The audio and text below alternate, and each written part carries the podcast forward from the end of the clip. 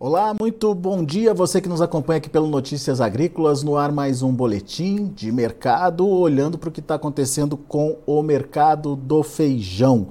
É, a gente tinha expectativa aí de uma é, continuidade do movimento de alta, principalmente nesse finalzinho de oferta da safra passada, já na expectativa de chegada da próxima safra, ah, mas o que a gente viu em abril foi um mercado esfriando um pouquinho aí, é, nada né, que, que mudasse muito o patamar de preços, mas enfim, é um mercado mais frio nessa reta final é, das ofertas.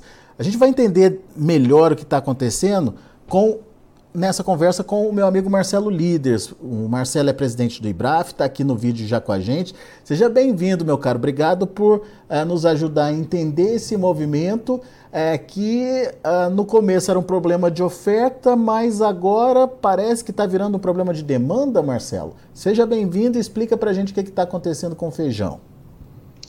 Bom dia, Alexandre. Bom dia, produtores. É exatamente isso. Nós temos observado aí que uh, nós temos uma safra atrasada, né? Atrasou, todo mundo acompanhou aí do agro, né? Atrasou a colheita da soja, atrasou as colheitas da primeira safra. Depois você teve a implantação da safra de feijão com atraso. Você tem dias mais frios, começa a ter a, a redução da, do, do sol então você tem vários fatores aí que já começam a apontar para uma diminuição de produtividade, mas isso seria uma questão lá mais para frente. Agora nós temos pouco feijão sendo ofertado. Então a pergunta é: por que é que os preços eh, tiveram redução durante o mês de abril se a gente tem pouco feijão sendo colhido? É a demanda. Nós temos aí um, uma, uma situação que, apesar de você ter ajuda é, social do governo é, para as famílias, isso está sendo carreado para pagar contas, é, para tentar comprar alimentos mais baratos, mesmo que seja com prejuízo eventualmente da nutrição. Mas a verdade é que os supermercados apontam é, e comentam sobre uma redução no consumo em geral durante o mês de abril até agora. Ou seja, é, temos aí uh, um preço tentando buscar o ponto de equilíbrio. Que preço é esse, Marcelo, hoje? Nós chegamos a ver o, o, preço do feijão carioca ser negociado aí durante o mês de março, na faixa de 400, 420 reais nas fontes, por uma mercadoria de boa qualidade. Hoje pode até acontecer, mas tem que ser um feijão nota 9, que é raro, né? não está saindo feijão novo, como eu comentei, é pouca oferta ainda. Então, o feijão que tem é um nota 8, 8,5 e acaba sendo negociado a 370, 360, 380, depende se é no Paraná, se é, é em Minas, se é em Goiás. Agora há pouco né, entrou aqui é, um produtor do, do Clube Premier comentando que vendeu no Rio Grande do Sul a 310, um feijão nota 8 para 8,5, 310 mais ICM, então equivale a 335. Rio Grande fica um pouquinho fora do eixo é, normal aí de consumo de feijão, São Paulo, Minas, né, esse, esse eixo, tem uma diferencinha de frete aí, tem a questão do ICMS. E o que é está acontecendo lá no varejo, Alexandre? Conversando com é, supermercadistas, a gente observa que o supermercado que tinha cinco marcas, vamos supor, tem uma frente lá é, relativamente grande de feijões. Ele está reduzindo essa frente, reduzindo as marcas, na medida em que as marcas vão vai acabando o feijão, ele não está renovando a compra daquela marca, então fica parado e vai vendendo até o último momento, a hora que ele tiver com duas marcas e essas marcas diminuírem bem o volume que ele tem lá no estoque, é que ele volta a comprar um pouco. Daí ele vai lá, compra um pouco de duas, três marcas, não repõe as cinco que ele tinha anteriormente. Então é isso que está acontecendo no mercado de feijão carioca. No outro grau, você tem é, em algumas regiões uma demanda por feijão preto, substituindo o feijão carioca mas nessa parada que deu durante o mês de abril, teve uma redução também nos preços aí do feijão preto, que chegou até em cerealistas, para lotes prontos aqui no sul, chegou a 300 reais. Hoje é difícil você achar um comprador para 280 reais. Então, no produtor também andou recuando aí para 250, 260, 270. E quando leva para o produtor esse valor, o produtor recua, porque ele está olhando o campo ali do lado e sabe que está atrasada a safra de feijão preto também, sabe que ela foi plantada numa área menor do que o ano passado. Existe a expectativa se o clima vai correr tudo bem até o final do ciclo, que está atrasado. Então, algumas, algumas colheitas estão previstas lá para o mês de junho. Né? Isso é, é muito para feijão. A gente sabe que é, avançar num período do inverno é bastante arriscado. Bom, então a gente tem aí uma demanda reduzida por parte do consumidor, uma estratégia é, dos supermercados é, tentando enxugar estoque aí, evitar novas aquisições, esperando o que, Marcela? A nova safra? esperando a nova safra, porque quando o, o supermercado ele pega a, a, o estudo dele lá da área de feijão, ele vê o quê? Os últimos quatro, cinco anos, quando foi que os preços baixaram na entrada da segunda safra? Normalmente no mês de abril.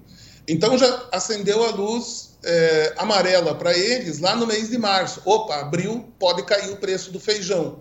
Bom, nem todos sabem que há atraso, ou nem todos conseguem mensurar o tamanho desse atraso.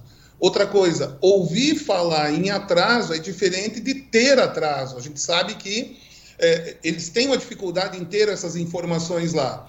Então, a expectativa e o histórico do mês de abril e do mês de maio apontam que eles devem tomar cuidado. Né? Eles têm que comprar sabendo que a qualquer momento vai cair o preço, né? pelo histórico. O fato mesmo é esse que a gente mencionou. Há um atraso, a maior parte vai vir depois. Como tem pouca demanda, a oferta é pequena, porque tem atraso, mas uma ou outra lavoura é colhida. Essas lavouras têm que ser vendidas, tem que fazer, é, tem que ter os recursos na mão. O produtor colhe e tem as contas para pagar. Alguma coisa vai sendo vendida. E é vendida por um valor menor do que há duas, três semanas atrás, reforça a posição do é, supermercadista, do varejista, de que, opa, os preços estão caindo mesmo, vão cair, então vamos segurar, né? E como a demanda não está tão grande, ele não tem aquela a, a, a força do consumidor batendo lá na, na, prateleira do supermercado e limpando o que tem lá. Então é uma, uma somatória de, de fatos negativos né, que levam a esse, essa queda sem ter um volume tão grande disponível ainda. Mas isso quer dizer o que na prática, Marcelo? A partir do momento que a gente tiver essa oferta do, do, do, da produção do campo chegando, a gente vai ver um momento de pressão nos preços é, do feijão e isso pode acontecer a partir de quando? Deve acontecer mais forte a partir de 15 de maio, 20 de maio, aí é esperado que tenha um volume maior. Ressalva, se não gear. Né? Se uhum. houver uma geada, ainda que ela vai ser sentida no volume total no final, que vai ficar menor, muito provavelmente eh, se reverta essa tendência de baixa de preço, porque a baixa ela vai, ela acontece sempre na colheita da segunda safra. A gente já está acostumado. Normalmente ela acontece entre abril e maio, final do mês de abril, primeira quinzena de maio. Esse ano ela está prevista para acontecer na segunda quinzena de maio, primeira quinzena de junho. Mas vem oferta boa aí, Marcelo? A ponto de, de mudar muito esse patamar de preço que a gente está vendo agora? Sim, o feijão carioca foi muito bem plantado em Minas e no Paraná. A área de feijão preto do Paraná ela diminuiu em relação ao ano passado na segunda safra. Então a expectativa no feijão carioca, sim, é de que é, não havendo qualquer outro tipo de problema é, mais grave no clima, na reta final agora, é, sim, nós vamos ter um volume considerável aí é, que vai acalmar o mercado. Vai acalmar o mercado, vai acalmar o próprio governo, que está preocupado com a inflação no feijão. Então, é um momento que o produtor sabe que isso vai acontecer, todos estavam esperando, né, mas é um momento de é, tentar colocar para dentro o feijão e pegar ainda esses preços que estão relativamente bons. É tentar aproveitar esses preços ainda. E isso vai acabar forçando os preços para baixo, sim. E daí aquela estratégia de comercialização importante nesse momento, então, né? Aquele, aquele feijão que não escurece, que pode ser guardado, entrar aos poucos aí para evitar uma pressão ainda maior, né, Marcelo?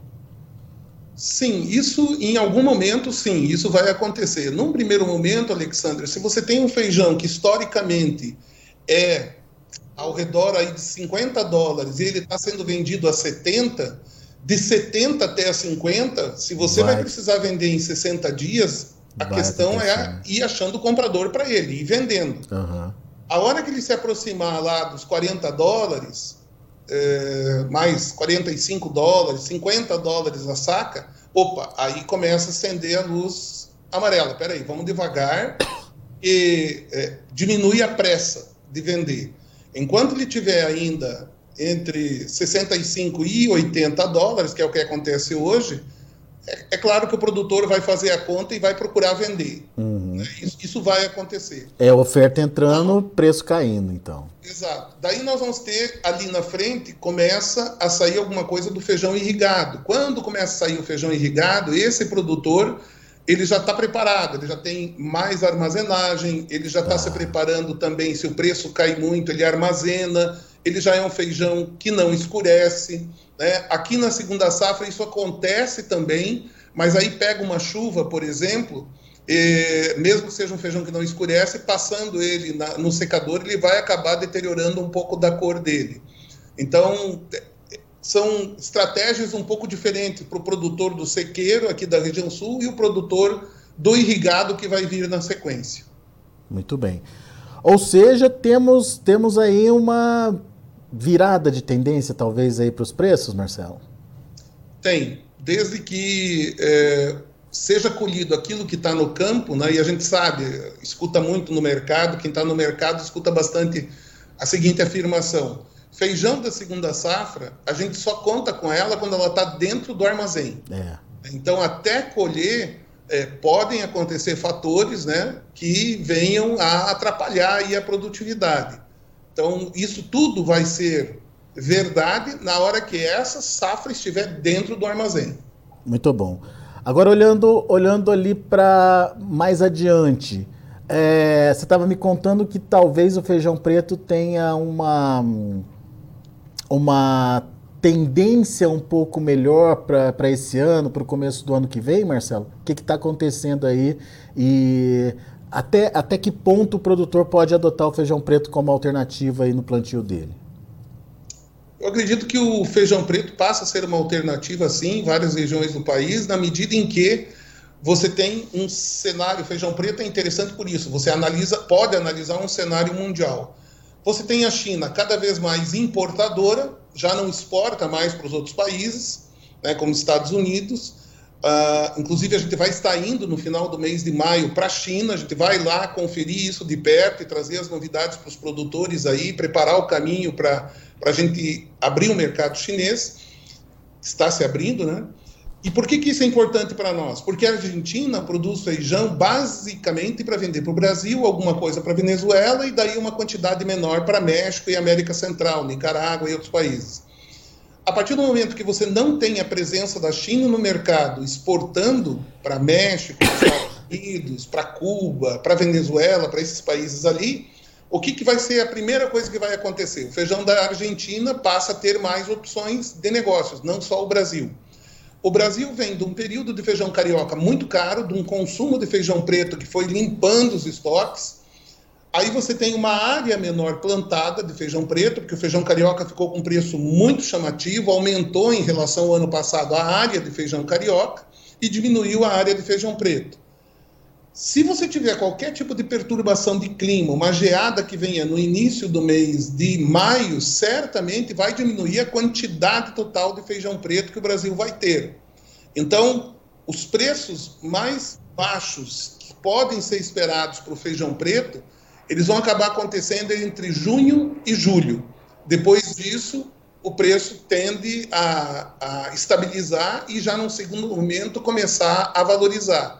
Porque a, o nosso fornecedor, que é a Argentina, quando nós temos uma, um menor volume aqui, vai estar sendo assediado por outros países. Muito bem. E para o feijão carioca, qual a expectativa? Assim, no, no, curto prazo, a gente já sabe que vai chegar a segunda safra aí, pode pressionar preço. Mas olhando lá para adiante, Marcelo, lá para o segundo semestre.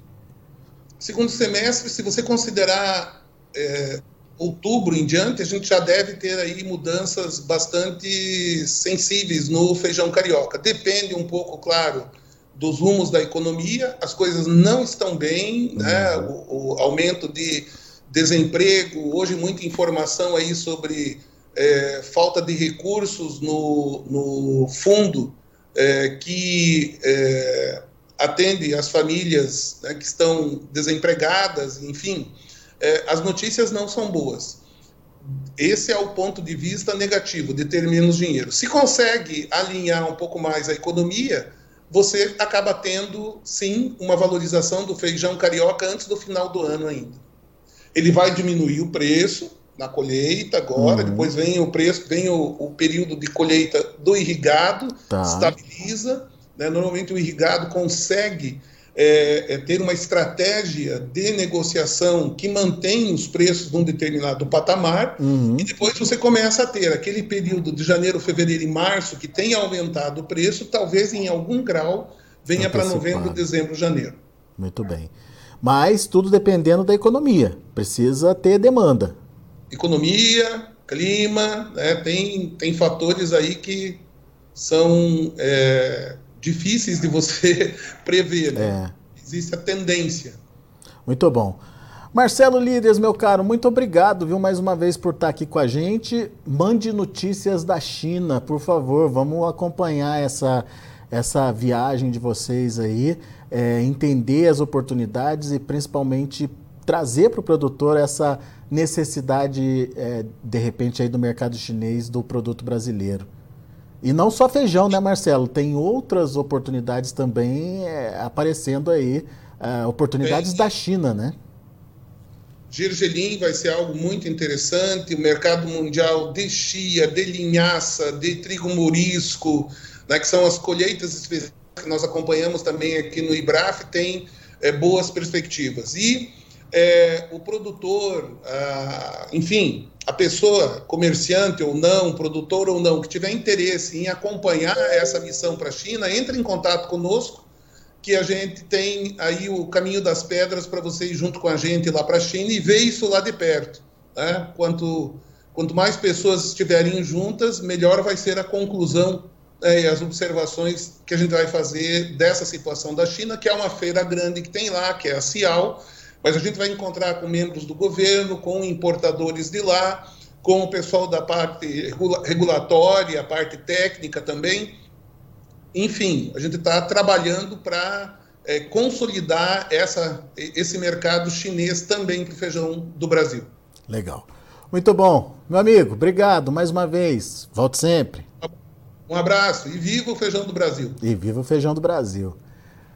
Tá aí Marcelo Líderes aqui com a gente, presidente do IBRAF, trazendo as informações do mercado do feijão. O mercado que está buscando um novo ponto de equilíbrio para os preços, depois de bater lá acima dos 400 reais, a demanda deu uma encolhida, e daí os próprios eh, supermercados adotaram uma estratégia de não recompor estoque, pelo menos não com aquela mesma velocidade eh, habitual, e isso fez com que ah, a demanda diminuísse pelo feijão, é, e diante de uma oferta curta que está atendendo o mercado nesse momento. Então, temos aí uma diminuição do preço do feijão acontecendo no mês de abril. A atenção fica para o mês de maio, com a chegada da nova safra, que está atrasada, segundo explicou aqui para a gente o Marcelo Líderes. Daí sim a gente tem a possibilidade de ver uma mudança no patamar de preço aí do feijão. Então, fique atento a esse cenário, a essas possibilidades. Daqui a pouco a gente volta com outras informações e mais destaques.